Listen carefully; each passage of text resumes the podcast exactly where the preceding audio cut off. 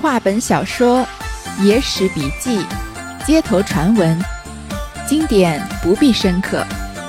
欢迎收听三弦儿的三言二拍，我们一起听听故事，聊聊人生。上一回啊，我们详细的介绍了一下杜十娘怒沉百宝箱这个故事发生的背景、时间和地点。然后又起了头，说了这个杜十娘和李甲是什么样的人，他们俩的感情啊，正是蜜里调糖，浓得化不开的时候。那杜十娘呢，也有意要将终生托付给李甲，但是李甲呢，惧怕他的父亲，因为是布政，是从二品的官员，不可能让他娶一个青楼女子，所以不敢应承。但是他们的感情呢，依然是非常好。再说杜妈妈，女儿被李公子占住。别的富家巨士闻名上门，求一见而不可得。初时李公子散漫用钱，大差大使，妈妈斜肩谄笑，奉承不暇。日往月来，不觉一年有余。李公子囊怯渐渐空虚，手不应心，妈妈也就怠慢了。老布正在家闻之儿子嫖怨，即便写字来唤他回去。他迷恋十娘颜色，终日言哀。后来闻之老爷在家发怒，越不敢回。古人云：“以利相交者，利尽而疏。”那杜十娘与李公子真情相好，见他手头愈短，心头愈热。妈妈也几遍教女儿打发李甲出院，见女儿不同口，又几遍将言语触突李公子。要激怒他起身，公子性本温客，瓷器愈和。妈妈没奈何，日主只将十娘斥骂道：“我们行户人家，吃客穿客，前门送旧，后门迎新，门庭闹如火，钱帛堆成垛。自从那李甲在此混账一年有余，莫说新客，连旧主顾都断了，分明接了个钟馗老。”连小鬼也没得上门，弄得老娘一家人家有气无烟，成什么模样？这个一般人谈恋爱呢，肯定是对别人没有什么太大的影响，但是一个妓女要是谈恋爱，就会影响到很多人了。首当其冲受到影响的就是这个妓院的老鸨，就是杜妈妈，因为杜十娘一心都只在李甲身上嘛。那别的有钱的富家巨士的人啊，闻了杜十娘的美名啊，上门要找她，求一见而不可得，见都见不到她的面。那其实呢，一开始李公子有钱的时候，他虽然把杜十娘的时间整个占去，但是他付得起这个金钱，所以花钱大手大脚啊，这个妈妈也无所谓，反而啊斜肩谄笑。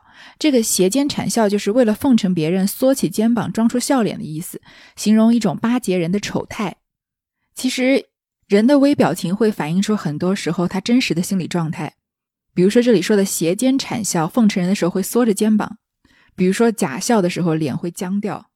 但是不知不觉呢，过了一年多了，这李公子啊，钱也差不多花完了，心有余而力不足，还是常常和杜十娘待在一起，但是已经付不起杜十娘的价钱了。那杜十娘和李甲是爱情嘛？但是这个杜妈妈和李甲就完全是金钱上的交易了，所以拿不到钱啊，自然态度也要变了。而且呢，他的父亲老布政啊，听说儿子住在妓院里面，当然觉得这是一个伤风败俗的事情了，写了好几封信让他回去。但是李甲呢，迷恋杜十娘的美色，一直啊就挨着不愿意回去。后来得知他的父亲啊在家里彻底的发怒了，就更不敢回去了。其实这里啊，字虽然不多，也能看得出来李甲是一个没有什么担待的男人，或者说是个没有什么出息的人吧。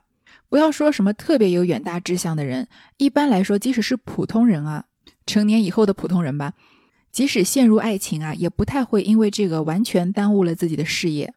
但是有点分心可能是不可避免的，但是不至于像李甲这样把所有的钱都花光了，而且就住在妓院里面，完全不顾自己的名声，不顾自己家族的未来了。另一方面呢，如果你真的是个情种，那只能说你是和很多人相比啊，觉得重要的事情不一样的人。对于有些人来说，爱情就是比其他的事情重要，这其实也没有什么好指责的。但是如果真的是这么重要呢，那他就应该为这份爱情做一点努力，他也没有，他连家都不敢回，而且他最后不敢回家的原因啊，是知道父亲在家里发怒了，他都不敢回去面对他的父亲。那稍微雷达响一点的女孩子呢，到这个时候就已经知道李甲不是一个值得托付终身的人了。但是杜十娘嘛，她从小在妓院里长大，她哪见过什么好男人呢？好男人也不会去妓院啊，所以她见到的男人基本上都是这样，而且肯定还不如李甲的多，所以她可能没有这样的警觉性吧。古人说啊，以利相交者，利尽而疏。如果有一些人是因为利益而结识，而就变成朋友的话，那这个利益没有了，关系自然也就疏远了。我们常常在微博上看到有一些明星啊，他们正当红的时候，只要过一个生日，就有好多好多的这个明星啊、名人啊，在微博上祝他生日快乐。那也许一年间呢，发生了一些什么新闻事件，当然了，大多数的新闻事件也是自作自受。然后这个明星呢，忽然之间销声匿迹了。那下一年他再过生日的时候啊，你再去看他的微博，那些在他如日中天的时候大张旗鼓的给他生日祝福的人啊，就再也没有在他生日的时候出现过了。这就是以利相交者，利尽而疏。这也不是什么坏事情，只是一个现实吧，挺残忍的。这个杜十娘啊和李公子两个人是真情相好，是真心相爱的，所以杜十娘看到李公子啊越来越入不敷出呢，就觉得李公子对自己越真心，那对他呢也就付出更多的真心。这个杜妈妈叫了好几遍，让杜十娘把李公子给赶走，但是女儿不同口，这同口就是改口的意思。那杜妈妈看到在杜十娘这里使手段不行，就往李公子那里发展。就用言语啊激怒李公子，希望他有一点血性，能让他走。但是这个李公子啊 没什么血性，性本温克，瓷器愈合。这个杜妈妈就好像一拳打在棉花上一样，所以无可奈何啊，只好斥骂杜十娘。这个杜妈妈辱骂的这些话，真是话糙理不糙，听起来还特别有道理呢。说我们是做生意的人家，来的人啊怎么样？前门送旧，后门迎新。哪有什么感情可言啊？前门刚把旧的客人送走了，后门就有新的客人迎过来。我们追求的是什么呢？门庭闹如火，钱帛堆成垛。我们求的不就是个迎来送往，门庭若市吗？因为客人多，我们赚的钱才能多呀。钱要堆起来，像这个稻垛子一样高。自从这个李甲来这里啊，混了快一年多，你不要说是新的客人了，连旧主顾都没了。你这算什么呀？分明就接了个钟馗老。这个钟馗我们知道是道教的神，专门负责打鬼驱邪的。中国民间啊，经常挂钟馗的神像来辟邪除灾。说自从他来了，好像钟馗来了一样，小鬼都没得上门，因为钟馗是专门打鬼的嘛。就说不要说大客人了，连小鬼都没有，弄得我啊有气无烟，像什么一个样子？因为妓院就就和很多其他的服务业一样吧，要的是个人气嘛。你一个人再有钱，这个钱也有限。这一个人给一千两啊，不如一千个人每人给一两能带来的生意多。杜十娘被骂，耐性不住，便回答道：“那李公子不是空手上门的，也曾费过大钱来。”妈妈道：“彼一时，此一时，你只叫他今日费些小钱儿，白与老娘办些柴米，养你两口也好。别人家养的女儿便是摇钱树，千生万活。”偏我家晦气，养了个退财白虎，开了大门七件事，般般都在老身心上。倒替你这小贱人白白养着穷汉，教我衣食从何处来？你对那穷汉说：“有本事出几两银子与我，倒得你跟了他去，我别讨个丫头过活，却不好。”十娘道：“妈妈，这话是真是假？”妈妈晓得李甲囊无一钱，衣衫都点尽了，料他没处设法，便应道：“老娘从不说谎，当真理。”十娘道：“娘，你要他许多银子？”妈妈道：“若是别人，千把银子也讨了，可怜那穷汉出不起，只要他三百两，我自去讨一个粉头代替，只一件。”须是三日内交付于我，左手交银，右手交人。若三日没有银时，老身也不管三七二十一，公子不公子，一顿孤拐，打那光棍出去。那时莫怪老身。十娘道：“公子虽在客边罚抄，料三百斤还错办得来，只是三日推进，限他十日便好。”妈妈想到，这穷汉一双赤手，便限他一百日，他哪里来银子？没有银子，便铁皮包脸，料也无颜上门。那时重整家风，威尔也没得话讲。答应道：“看你面，便宽到十日。第十日没有银子，不干老娘之事。”十娘道：“若十日内无银，料他也无颜再见了。只怕有了三百两银子，妈妈又翻悔起来。”妈妈道：“老身年五十一岁了，又奉十斋，怎敢说谎？不信时与你拍掌为定。若翻悔时，做猪做狗。从来海水斗难量，可笑钱婆亦不良。料定穷如囊底劫，故将彩礼难交娘。”这个杜十娘呢，被妈妈骂，就忍不住辩驳。说李公子来的时候也不是空着手上门的，他也在这个妓院里花过大钱的。这妈妈就说啊，彼一时，此一时。那妓院的老鸨当然是这样想的了。你花大钱的时候，我当然奉承你，斜肩谄笑。那你没钱了，还指望我给你什么好脸色看呀？说我现在就让他费点小钱，给我买一些柴米，养你两口也行。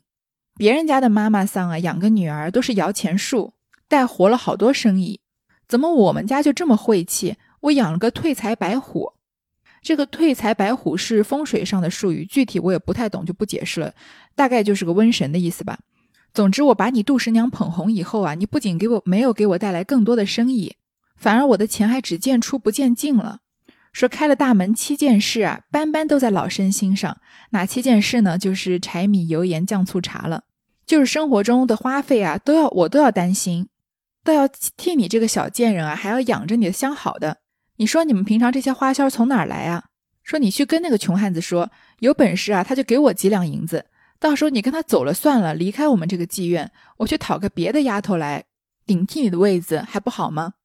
杜十娘听到当然很高兴，因为她正有心要离开这个青楼，从良嫁给李甲了，就连忙问妈妈是真是假。这个妈妈当然也不可能放杜十娘走的。因为她一时的开小差只是一时的事情，她毕竟还是整个京城算是最红的头牌嘛。只要他想得开，愿意再接客，那生意肯定还会源源不绝的上门来的。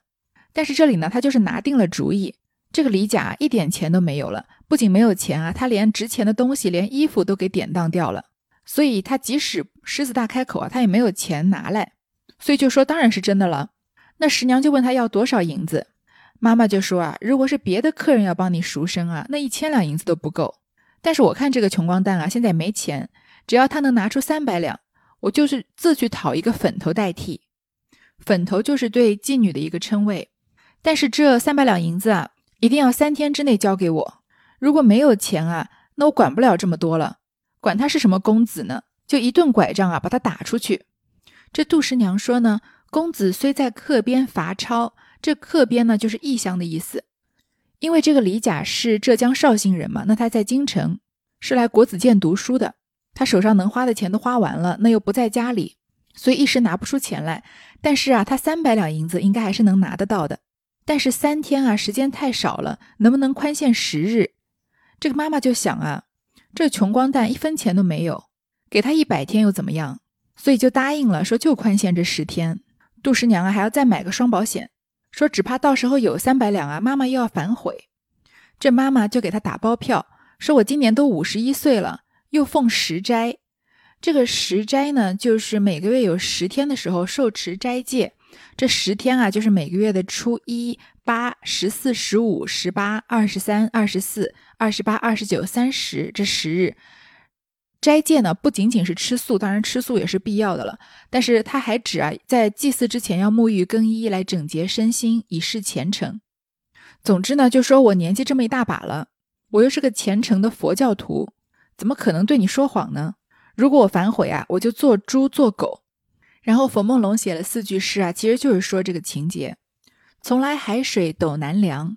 有一句俗语叫“人不可貌相，海水不可斗量”嘛，就是说不能只根据相貌啊、外表来判断一个人，就好像海水不是不可以用斗去度量一样。那这个杜杜妈妈就太有自信了，只看到了表面，觉得这个李甲肯定没有钱拿出来。可笑钱婆亦不良，这个钱婆我们在讲新歌重会珍珠山的时候就说过。就是三教九流里面从事妓院的这个色情交易的妇人，也就是银媒，也就是妈妈桑特指像杜妈妈这样的人。他料定穷如囊底结，他知道啊，这个穷书生已经一点钱都没有了，故将彩礼难交娘，所以故意啊以钱作为交换条件来为难这个杜十娘。是夜，十娘与公子在枕边，亦及终身之事。公子道：“我非无此心，但教坊落籍，其费甚多，非千金不可。我囊空如洗，如之奈何？”十娘道：“妾已与妈妈议定，只要三百金，但需十日内错办。郎君郎君游资虽庆，然都中岂无亲友可以借贷？倘得如数。”妾身虽为君之所有，省受钱婆之气。公子道：“亲友中为我留恋行愿，都不相顾。明日只做树，只做树桩起身，各家告辞，就开口假带路费，凑聚将来，或可满得此数。”起身梳洗，别了十娘出门。十娘道：“用心作素。”专听佳音。公子道：“不需吩咐。”这天晚上啊，杜十娘就和李公子在枕边跟他谈终生大事。这公子就说啊：“不是我没有心要帮你赎身，但是你在教坊落籍啊，他的花费太大了，没有一千两银子啊，根本不可能把你赎走。而我现在呢，一贫如洗，一毛钱都没有了，哪有心力能帮你赎身呢？”这十娘就说啊：“我已经跟妈妈定好了。”她只要三百两银子，但是一定要在十日内把这三百两银子凑齐。虽然呢，你是客居在京城，也许你旅，也许你旅游的资费啊都已经用完了，但京城之中啊，你一定有亲友可以可以借你钱吧？因为这个李甲是个官二代嘛，所以他的亲友自然也非富即贵。三百两银子啊，虽然对普通小市民来说是一大笔钱，但是对李甲来说啊，也不是凑不到的。说，如果你能凑到这个钱啊，那我以后就是你的人了，以后我们两个啊都不用受那个老钱婆的气。这李甲就说呢，这些亲友啊，因为我留恋行院，这行院就是妓院的意思，所以李甲住在妓院里的事情啊，就是已经传开来了，他们都都不相往来了。说明天我就假装我要回乡去各家告辞，然后开口呢问他们借路费，这样啊，这个钱一定能借得来。于是呢，就别了十娘出门。十娘就说：“啊，你一定要快去快回，我在这里等你。”公子出了院门，来到三亲四友处，假说起身告别，众人倒也欢喜。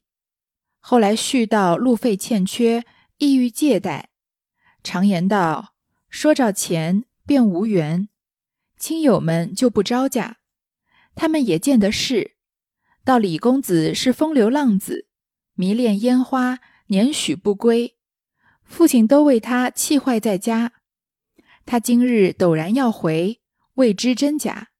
倘或说骗盘缠到手，又去还脂粉钱，父亲知道，将好意翻成恶意，始终只是一怪，不如辞了干净。便回道：“木经正值空法，不能相继，惭愧，惭愧。人人如此。”个个皆然，并没有个慷慨丈夫肯同口许他一二十两。李公子一连奔走了三日，分毫无获，又不敢回绝十娘，权且含糊答应。到第四日又没想头，就休回院中。平日间有了杜家，连下处也没有了。今日就无处投宿，只得往同乡柳间生寓所。借些，这个李甲第一天还很有信心的出了院门，觉得自己一定很快就能筹到这三百两钱，因为他认识的人都非富即贵嘛。他还不知道啊，他在这个妓院里面住了一年多，他在社会上的信誉已经低到了一个什么程度。所以他去亲友那里啊，假装要起身告别，要回绍兴。大家呢倒也很开心，但是一说到有有需要钱啊，要借钱的时候，有一句俗话说啊，说着钱便无缘，就说啊，有金钱这样的利害关系在眼前啊，再亲近的人也靠不住。但是这些亲友不借钱啊，也自有一番道理，因为这个李公子呢迷恋烟花巷，一年多都不回家，他父亲都为他气病了。今天忽然没有任何原因的就说要回去，也不知道是真是假。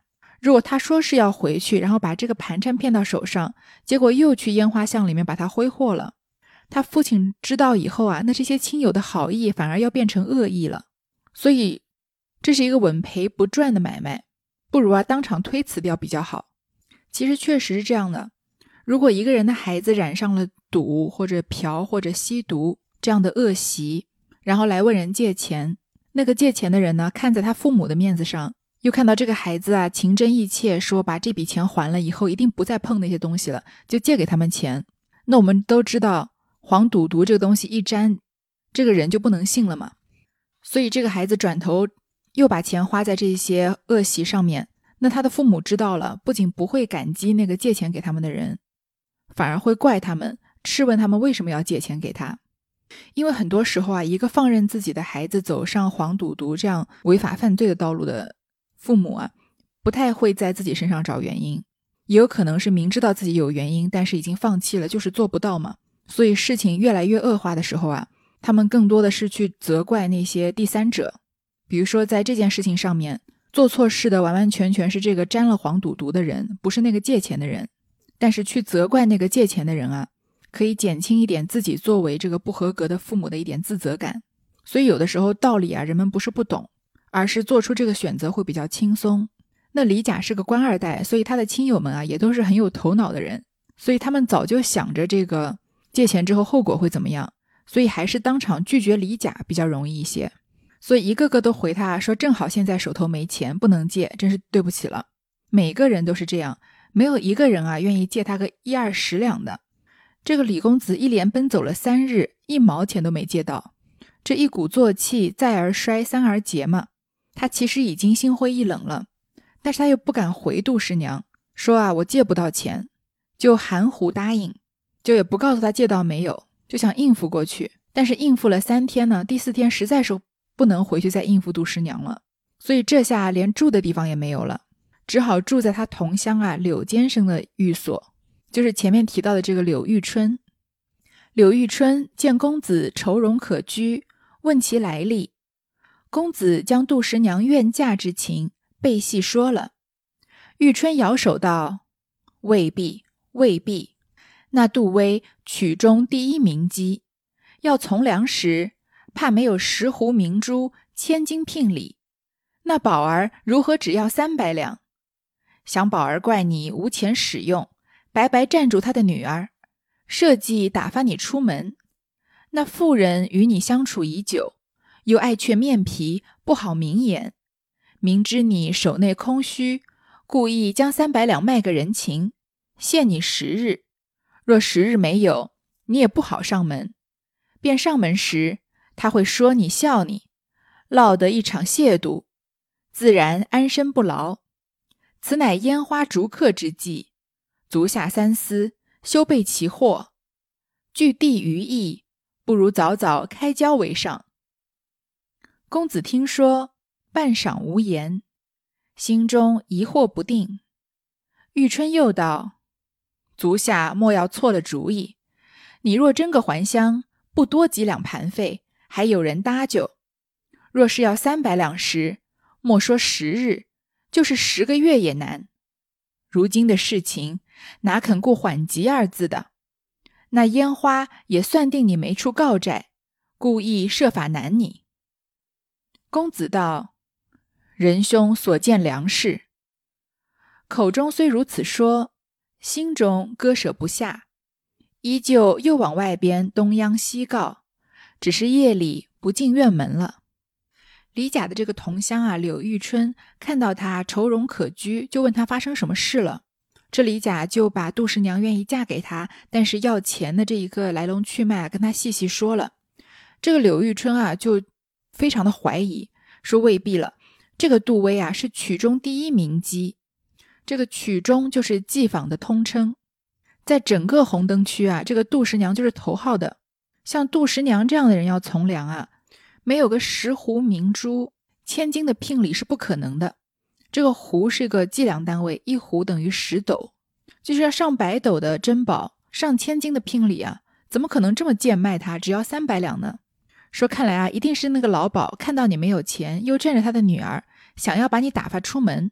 这个杜十娘呢，肯定也是想让你走的，但是她碍于脸面，因为你在她身上把钱花光的嘛，不好明言，所以杜十娘也是知道你手里没钱，故意呢说个三百块、三百两银子卖你个人情。那十天之内你要是筹不到啊，你也不好再上杜十娘的门了。即使上了门啊，他们整个妓院的人都会笑你，把你数落的一无是处，那你肯定再也不敢回去这个妓院了，没有脸面了嘛。这就是烟花巷啊逐客的一个计谋。因为在这个柳玉春眼里啊，下九流的妓女能有什么好心思呢？哪有这种天上掉下掉下馅饼的好事？三百两银子就能把杜十娘给娶回家？这个时候，柳玉春是完全不认识杜十娘这个人的，他就是只是以他对普通妓女的观感，觉得这个事情啊一定有蹊跷，说啊你一定要三思而后行，千万不要被他们迷惑了。不如早早开交为上，开交就是分离、分手的意思。不如就趁这个机会离开他吧。虽然在这里啊，柳玉春是算是以小人之心度君子之腹了，但是李甲如果真的能听柳玉春的话，在这里离开他的话，杜十娘也算是逃过一劫了。你看李甲听说啊，半晌无言，心中疑惑不定。他并没有跟杜十娘有怎么样的情比金坚，无条件的相信他，他心中也是有疑惑的。虽然他最后还是舍不得杜十娘，但这并不代表他和杜十娘是情比金坚了。这柳玉春就继续劝他说：“啊，你要真的还乡啊，那盘缠费用不可能要三百两的。你回乡的费用还是有人愿意接济你的。但是你一开口要三百两啊，不要说十天了，你十个月也借不到，因为人家一听就知道是嫖资嘛。说那个烟花巷的人啊，一定是看你没有出借钱，故意设这个法子难你呢。”李甲呢，表面就答应柳玉春的看法，但是心里还是割舍不下，还是在外面到处借钱。只是他夜里啊，不再回杜十娘那里去了。公子在柳间生狱中一连住了三日，共是六日了。杜十娘连日不见公子进院，十分着紧，就叫小厮四儿街上去寻。四儿寻到大街，恰好遇见公子，四儿叫道。李姐夫，娘在家里望你。公子自觉无言，回复道：“今日不得功夫，明日来吧。”四儿奉了十娘之命，一把扯住，死也不放，道：“娘叫咱寻你，势必同去走一遭。”李公子心上也牵挂看婊子，没奈何，只得随四儿进院，见了十娘。默默无言。十娘问道：“所谋之事如何？”公子眼中流下泪来。十娘道：“莫非人情淡薄，不能足三百之数吗？”公子含泪而言，道出二句：“不幸上山擒虎易，果然开口告人难。一连奔走六日，并无输两。”一双空手，修建方清，故此这几日不敢进院。今日承命呼唤，人耻而来，非某不用心，实是事情如此。十娘道：“此言休使前婆知道。郎君今夜且住，妾别有商议。”十娘自备酒肴，与公子欢饮，睡至半夜，十娘对公子道。郎君果不能办一前爷，妾终生之事，当如何也？公子只是流涕，不能答一语。这个李甲在柳玉春那里一共住了三天，这离老鸨开出的十天条件啊，已经过了六天了。那杜十娘呢，都看不到他回来，非常着急，就让他的小丫鬟四儿去街上找。这个四儿果然找到了李公子，就叫他回去。李公子啊，觉得没有脸回去见杜十娘，就说啊，今天没空，明天再回去吧。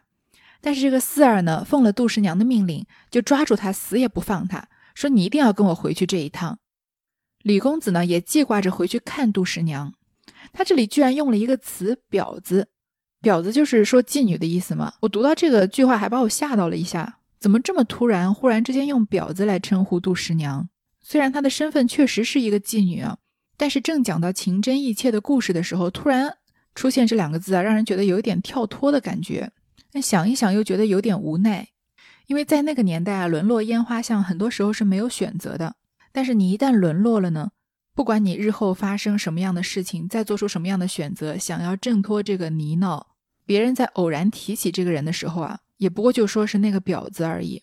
就好像柳玉春，她没有见过杜十娘这个人，但是她刚听说啊三百两可以为杜十娘赎身，她的第一想法也就是怀疑她，觉得这肯定就是烟花巷里面的女子啊，为了摆脱客人使的一个计谋而已。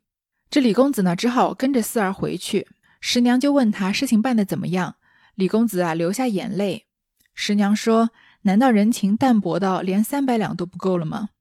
这李公子啊冒出两句话，说：“不幸上山擒虎易。”果然开口告人难，说问人借钱啊，简直是比上山打老虎还要难呢。一连奔走了六天啊，一两银子都没有借到，我两手空空啊，实在没有脸面来见你，所以这几天不敢回来。今天呢，因为是四儿拉着我，所以我才忍着羞耻回来见你。不是我不用心，没有心帮你赎身，而是啊，事情确实是这样。师娘就说啊，这些话不要让这个杜妈妈知道，你今天啊，就暂且在这里住下。我还有别的办法，于是十娘呢自己备了一桌酒菜佳肴和公子畅饮。到了半夜，他又问他说：“你真的一点钱都凑不到吗？那我的终身之事该怎么办呢？”这公子只是哭，不能说话。渐渐五更天晓，十娘道：“妾所卧絮乳内藏有碎银一百五十两，此妾私蓄，郎君可持去三百金。”妾任其伴，郎君亦谋其伴，数亿为例，限止四日，万物迟物。十娘起身将乳付公子，公子惊喜过望，唤童儿持乳而去。进到柳玉春狱中，又把夜来之情与玉春说了，将乳拆开看时，序中都裹着零碎银子，取出对时，果是一百五十两。玉春大惊道：“此妇真有心人也，既系真情，不可相负。吾当代为足下谋之。”公子道：“倘得玉成，绝不有负。”当下柳玉春留李公子在狱，自出头各处去借贷，两日之内凑足一百五十两，交付公子道：“吾代为足下告债。”非为足下十连杜十娘之情也。慢慢到了五更天了，天已经亮了。这时候十娘啊就跟李甲摊牌了，说我所睡的这个床盖的这个被子里面藏了碎银子一百五十两，是我私底下全部的积蓄。今天我把这钱全部都给你。老妈妈不是要三百两吗？我出一半，你也想办法筹剩下的一半。数亿为例，这个数就是或许的意思，说或许啊容易办到。三百两也许你筹到不容易，一百五十两也许更容易一些。离剩下的期限啊只剩四天了，千万不能再推迟了。十娘呢就将她这个被褥啊给了李甲，李甲非常的高兴，拿着这个褥子就走了。一进来到柳玉春的狱中，把夜里见到杜十娘的事情又跟柳玉春说了。两个人把被褥拆开啊，这个棉絮里面果然裹着一些碎银子，拿出兑现啊，果然是一百五十两。柳玉春大惊。因为他一开始以为啊，像杜十娘这样的烟花女子没有什么心肠的，现在看到她居然愿意把自己毕生的积蓄都拿出来，就说啊，这个人真的是个有心人。既然他对你是一片真心啊，那这个真心不能被辜负。那由我来为你出谋划策吧。其实说这个钱啊，我就我来帮你借。公子就说啊，倘得欲成，绝不有负。如果这件事情能成啊，那我定不会负你对我和十娘如此大的一片恩情。当下呢，柳玉春就让李甲在房里住，他们出头啊，各自各自去借贷。两天之内呢，果然凑足一百五十两。因为柳玉春不像李甲是一个失去信用的人嘛，所以他出面借钱还比较好借一些。他也是国子监的监生，虽然不知道他是父亲是谁，但是家里条件不好，也进不了国子监。柳玉春借到了钱啊，跟李甲说：“我替你借这个钱啊，不是为了你，而是我啊可怜杜十娘对你的一片痴心。这个钱我是为了杜十娘借的。”李甲拿了三百两银子，喜从天降。笑逐颜开，欣欣然来见十娘。刚是第九日，还不足十日。十娘问道：“前日分毫难借，今日如何就有一百五十两？”公子将柳监生事情又述了一遍。十娘以手加额道：“使吾二人得遂其愿者，柳君之力也。”两个欢天喜地。又在院中过了一晚，李甲拿到这三百两银子，一百五十两是杜十娘给的，剩下一百五十两是他和柳玉春分头借的，非常的高兴来见杜十娘。这是杜妈妈给的期限的第九天，杜十娘就问他：前两天你还一毛都借不到，怎么忽然之间就能借到一百五十两了呢？他就将柳监生的事情啊跟杜十娘说了一遍。杜十娘以手加额，就是把手放在额头上，表示欢欣庆幸的意思。说我们两个人啊，能得偿所愿，都是靠了柳君啊。柳玉春是我们的大恩人呢。两个人啊，欢天喜地，又在院中过了一晚。看到这里啊，我们又有和白娘子永镇雷峰塔类似的感触。表面上好像是个有情人终成眷眷属的故事，但是怎么就感觉有一点隐隐的不对劲？这个李甲遇到危机的时候，其实自己没有出什么力，能够化解啊，多半是他运气好。这个妓院的老鸨啊，太有自信，太不可一世了，断定李甲拿不出钱来，所以把赎身的压价格压得很低。杜十娘呢，太想从良了，所以愿意把自己的一百五十两积蓄拿出来，和李甲分担这个赎身的钱。柳玉春呢，被杜十娘的真情感动，愿意出面啊，帮他去借那剩下的一百五十两。反观李甲，好像什么也没做。他虽然出去借钱了，但是一分也没借到。借不到呢，又不敢回去跟杜十娘如实的说，在街上被人家的小厮逮到啊，才回去摊牌的。最后他的好朋友帮他借到钱呢，他就欣然接受了。我们前面说过了，可惜杜十娘她的接触的圈子啊，全都是嫖客。能有一个有钱又有文化、对他又温柔的人，在杜十娘眼里啊，已经是十足的好男人了。像柳玉春这样有情有义但是不去嫖的人，他根本就见的见不到。所以所有的悲剧啊，从其实从最开始的时候都有一些线索，但是当局者迷。现在那些剧情里的人啊，是没有办法抽丝剥茧，透过这些线索预知自己的悲剧性未来的。好，这一段的故事就先说到这儿。